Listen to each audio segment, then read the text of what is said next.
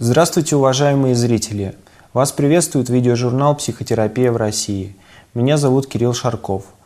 Этим выпуском мы открываем серию передач, посвященную новым, перспективным и в достаточной степени необычным методам психотерапевтической и консультативной работы. Тема нашего сегодняшнего выпуска – жестовая речь как новый инструмент психотерапии.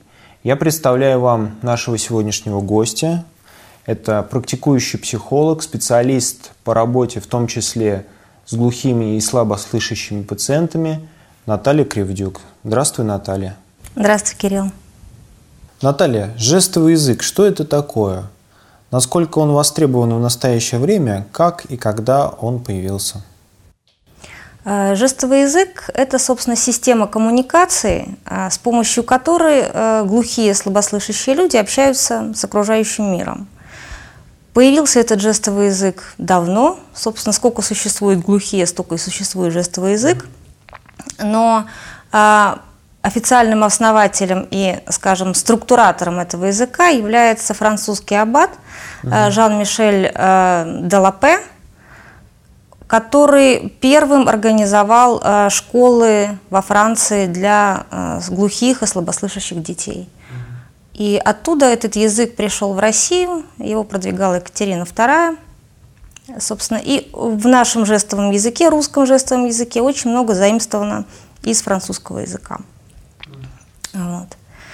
Э, конечно, э, жестовый язык, он особенный, потому что глухие и слабослышащие люди, они тоже особенные в некотором смысле. И он используется для передачи информации, для коммуникации, для выражения эмоций. Жестами можно выразить практически все. А, различается несколько, а, скажем так, подвидов жестового языка. Угу. Это дактилология. Дактилология – это с помощью одной руки можно произнести названия там, городов, имена, фамилии, и какие-то отдельные слова. Угу. Существует жестовая калькирующая речь, с помощью которой можно практически дословно переводить э, речевой язык. И, собственно, э, жестовая речь. Это э, жесты, образы, с помощью которых передаются ну, все то же самое, о чем говорят слышащие люди. Сообщество глухих довольно обширно. Оно вообще по статистике Каждый девятый человек в мире в той или иной степени страдает э, нарушениями слуха. Это довольно много людей. Э, в России порядка 13 миллионов глухих и слабослышащих. Мы, слышащие люди, часто называем глухих глухонемыми. Э, ну, там, бывает, человек едет в метро, и ты слышишь, он, смотри, смотри, глухонемые. Это неправильно и некорректно, потому что э, глухие люди, они глухие. Среди них немых очень-очень э, мало, очень маленький процент. Соответственно, они не немые, они э, умеют разговаривать в большей степени. Другой вопрос как. А, вот. Но э, разговаривать они могут, э, разговаривать голосом, соответственно, они не немые, они глухие. И они очень обижаются, когда их называют э, глухонемыми, uh-huh. потому что они говорящие. Э, но среди них есть различия между глухими, рано оглохшими, это где-то в возрасте до двух лет, поздно оглохшими по тем или иным причинам, там, вследствие травмы или болезни. Вот. Есть еще э, тугоухие люди, которые э, слышат определенные частоты звуков, то есть там верхние, нижние. Вот. И слабослышащие, собственно, у которых э, они э, слышат от общего э, звука некий процент, там 10, 15, 20 и так далее. И чем э, выше у человека все-таки угу. слух, тем, конечно, ему проще адаптироваться в социуме и большая подмога слуховые аппараты, тем проще э, такому человеку, конечно, жить в социуме. Но различия, конечно, вот, огромные. Для нас, для слышащих, они все на одно лицо, они все разговаривают руками, но внутри их сообщества э, есть э, большие отличия. Лица с ограниченными возможностями, глухие и слабослышащие, регулярно используют жестовый язык. Для обычных, э, в кавычках, слышащих людей он не слишком знаком и понятен. Что дает э, знание жестового языка тебе, как обычному человеку? Ну, начну с небольшой предыстории. Меня в жестовую речь привел мой дедушка. А, когда я была маленькой, мой дедушка тяжело заболел и через какое-то время перестал разговаривать. А, мне, как ребенку, очень хотелось с ним общаться, и а, я думаю, что впоследствии это послужило большим таким толчком, угу. с помощью которого я обратилась к изучению жестового языка. Жестовый язык э, дает очень много, потому что это образы. Э, зная жестовый язык, общаясь со слышащими людьми, очень обращаешь внимание на позу, на те же жесты, на мимику, на э, то, как человек себя ведет во время разговора, какие он жесты совершает. Угу. То есть это некое образное считывание, скажем так, помимо восприятия речи как таковой. То есть ты воспринимаешь человека более полно и общо. Угу. С помощью, вот, зная жестовый язык уже. А, Наталья, теперь э, предлагаю перейти к обсуждению вопросов психологии и психотерапии. Психотерапевтическая работа с глухими и слабослышащими пациентами, возможно ли она и в каких случаях используется? Конечно, это желательная психотерапия, возможная психотерапия. Я бы выделила несколько аспектов. Первый – это социальная психология, социальная психотерапия и социализация э, глухих и слабослышащих людей. В общем-то, наш мир, он мир людей слышащих. И очень мало э, в госучреждениях, там, не знаю, в банках, в клиниках есть специалистов, то есть редко очень встретишь, э, где есть специалисты, которые владеют жестовым языком. Вот, поэтому, конечно, в общем-то, э, глухие в нашем мире – это ну, некое слабое звено. Поэтому первая отрасль – это социальная терапия, которая будет направлена на э, вхождение глухого и слабослышащего в социум. А, второе а, направление – это психотерапия, скажем, э, сурдопедагогика, не только касающаяся детей, но и взрослых в том числе, потому что э, мир глухих, мир достаточно закрытый, как я уже сказала, не социализированный, и глухих людей необходимо из него немножко выводить и подталкивать к самостоятельным шагам и обучать э, действовать в этом мире самостоятельно. Это очень важно. Ну и третий аспект, э, не менее важный, это э, обычная стандартная работа, психотерапия, потому что глухие люди, они обычные угу. люди, которые сталкиваются с теми же самыми проблемами, с которыми сталкиваются и слышащие, то есть это проблемы в семье, у родителей с детьми, у близких людей между собой, кризисы среднего возраста, неврозы, навязчивости – то есть практически все то же самое с небольшой отсылкой э, на их особенности, скажем так. Угу. Поэтому, конечно, психотерапия для них это э, более чем значимо. Наталья, а насколько часто и с какими проблемами преимущественно обращаются глухие и слабослышащие пациенты к психотерапевтам? Отдают ли они предпочтение в своей работе глухим психотерапевтом, если таковые существуют, или э, слышащим психотерапевтом, но знающим жестовый язык? Ну, сначала коснусь проблемы э, психотерапевтов, э, знающих жестовый язык, и глухих психотерапевтов. Э, о глухих психотерапевтах я не знаю, возможно, они есть. Но здесь ну, такая замкнутая цепочка существует, угу. поскольку для того, чтобы заниматься психологией, все-таки э, это необходимо практиковать и заниматься преподавателем. Соответственно, преподаватель должен либо владеть жестовой речью, либо угу. тоже быть глухим или слабослышащим. Это крайне редко встречается, мне такие случаи неизвестны. А вот, поэтому, конечно, глухие обращаются к психологам и психотерапевтам, которые в той или иной степени владеют жестовой речью.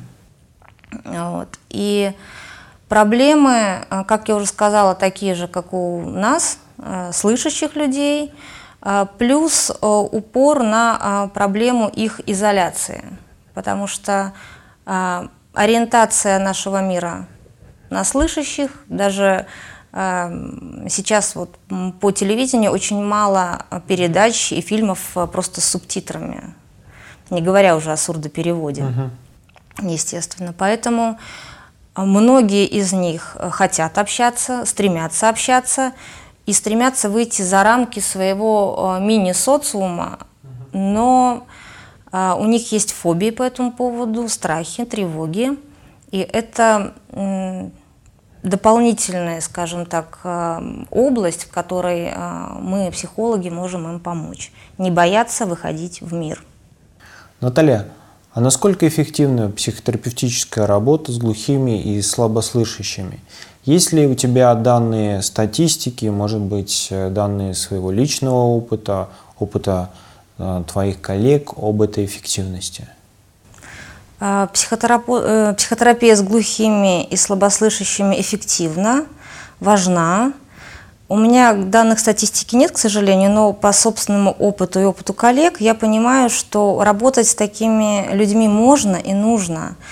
А, они в работе несколько иные, чем а, мы, обычные люди, которые слышат. Но к ним нужен свой подход – и э, работая с ними, во-первых, многому научаешься, во-вторых, э, динамика работы другая, где-то медленнее, где-то быстрее, эмоции у них ярче. Поскольку глухой человек э, не может проявиться голосом, да, то, например, глухие э, как-то по-особенному сердятся. Да, э, то есть они могут активно жестикулировать, там, могут летать предметы какие-то, да, то есть не нужно этого бояться, человек просто проявляет так э, свои эмоции, свою злость, гнев выражает. Вот. И э, в работе с глухими для эффективности работы, конечно, необходимо использовать эм, какие-то другие способы и методы, помимо жестового языка. То есть активно можно использовать визуальные эффекты, а, картинки, рисунки, выражение эмоций, чувств в красках, в цветах, в образах, а, песочная терапия. Угу. То есть эффективность работы высока. Наталья, ты работаешь э, как практикующий психолог, психотерапевт и со слабослышащими пациентами, глухими, и с обычными слышащими пациентами. А, если уместно такое сравнение, то в чем принципиальное а, различие между работой с глухими и работой со слышащими пациентами? Я имею в виду психотерапевтическую работу. Отличие, конечно, есть. А, как я уже сказала, это различие, небольшое различие в подходах, да, то есть э, визуализационные какие-то э, методы в работе с глухими, но помимо этого э, эффективность работы с обычными людьми, слышащими людьми, тоже повышается существенно, потому что работая с глухими, учишься наблюдать, учишься феноменологически отражать клиента гораздо на более высоком уровне. Угу. То есть все мы, слышащие люди, жестикулируем. Но, как правило, мы этого не замечаем. Мы сопровождаем речь жестами, мимикой. Иногда а, в работе со слышащими людьми очень полезно а, выдвинуть а, жесты и мимику на передний план. Это очень полезно в работе с дефлексивными клиентами, с клиентами, которые очень много говорят, говорят, говорят, говорят, говорят – Полезно иногда э, попросить их остановиться, помолчать и попробовать выразить э, свое чувство, а не мысль, жестом. Иногда это бывает просто отправной точкой в психотерапии, когда клиент возвращается в осознанность, когда э, клиент понимает, что можно остановиться, угу. когда клиент понимает, что можно выразить себя иначе, в этом большой плюс в работе с обычными клиентами. В работе с глухими феноменология имеет просто колоссальное значение, потому что у них очень живая мимика, у них все в прямом смысле на лицо, на лице, на жестах, но они быстрее, они э, расторможеннее, чем э, слышащие клиенты. Они выражают себя экспрессивнее, потому что это там жесты это единственный для них способ выражения. Вот, поэтому отличия есть, но и обогащение этих работ, если уместно так сказать, э, велико. То есть работая с глухими Э, ты обогащаешь свою работу со слышащими.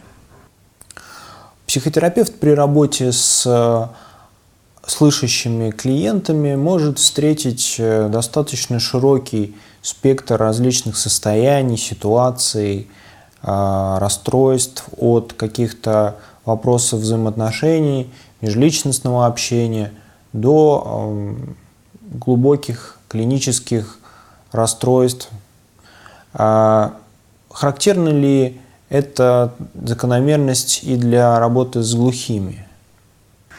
А, слабослышащие и глухие клиенты а, чаще всего бывают невротическо-пограничного уровня организации психики. Очень большое имеет значение, а, что называется, кто, как и когда воспитывал и занимался глухим человеком, глухим ребенком. Угу. А, как рано диагностировали а, глухоту, в какой степени? Насколько человек рано или поздно оглохший, либо он глухой с рождения? Очень важно, учился ли он в школе, а, была ли какая-то социализированность и научение контактам. Э, чем выше у человека слух, тем ближе он к стандартному обычному невротику, коими мы все являемся. Вот. Чем э, больше глухому ребенку уделялось внимание, тем выше уровень у него психической организации, опять-таки приближенный к невротическому стандарту. Но, э, конечно, пограничный уровень э, среди таких клиентов высок, потому что, опять-таки, на их уровне сказывается и их замкнутость, потому что отсутствие социализации, вот, и э, очень узкая контактность, то есть они контачат там, с двумя-тремя людьми, особенно в детстве, и, естественно, это снижает их возможности к научению, контактам, общению, отношениям и так далее. Поэтому в большей степени приходится иметь дело с невротической пограничной организацией э, случае общения с глухими и слабослышащими людьми. А если я работаю как психотерапевт и при этом а, обладаю навыками жестового языка, и ко мне на консультацию приходит э, глухой или слабо слышащий пациент э, с какой-то проблемой, ситуацией, то какие этапы работы э, мне следует выделять, на что ориентироваться, э, с чего начинать, чем продолжать? И чем завершать работу с таким пациентом? А, я предполагаю, что следует начинать с диагностики, с очень аккуратной и осторожной диагностики, а глухие клиенты достаточно обидчивы, поэтому с ними нужно общаться достаточно нежно, а, давать много поддержки, меньше фрустрации, потому что фрустрациями в жизни очень достается. Вот. И первый этап работы – это узнавание а, базового глубинного уровня клиента. Угу. Естественно, от этого уже эм, идут и все остальные методы. Если э, клиент погранично-психотического уровня, то, конечно, лучше его э, отправлять э, психиатру, либо сопровождать его к психиатру в качестве сурдопереводчика, если есть такая возможность. То есть уже выступать не в роли психолога и психотерапевта, uh-huh. а в роли сурдопереводчика. Вот. если это клиент невротический, невротическо-пограничного уровня организации, то э, осторожно диагностировать, э, собственно, его проблему, его слабые места. Э, в этом очень хорошо помогает визуализация и визуальные методы общения с клиентом. Наталья, в завершении мне хотелось бы узнать, какие перспективы развития есть у данной практики? Будет ли применение жестового языка становиться более широким и востребованным, на твой взгляд? Ну, мне бы хотелось в это верить, а, потому что жестовый язык, во-первых, он очень интересен для слышащих людей, он дает а, огромные ресурсы и возможности. А, обычному слышащему человеку полезно знать жестовый язык. Это, во-первых, раздвигает собственные границы, вот, восприятия мира. Во-вторых, обычный человек всегда может на пом- прийти на помощь глухому, если видит такового. А вот. Психотерапия с глухими, возможно, нужна и важна, и они тоже стремятся в социум, стремятся в мир. Э, единственное, скажем так, опять-таки из-за вот этой закольцованности их в своем э, социуме и мире, у них очень мало информации о том, что, в принципе, они могут обратиться к психотерапевту. То есть недостаточно информации, эм, конечно, э, блокирует некие их возможности и даже желания. Среди угу. них очень много верующих людей, ну, вот они обращаются к Богу.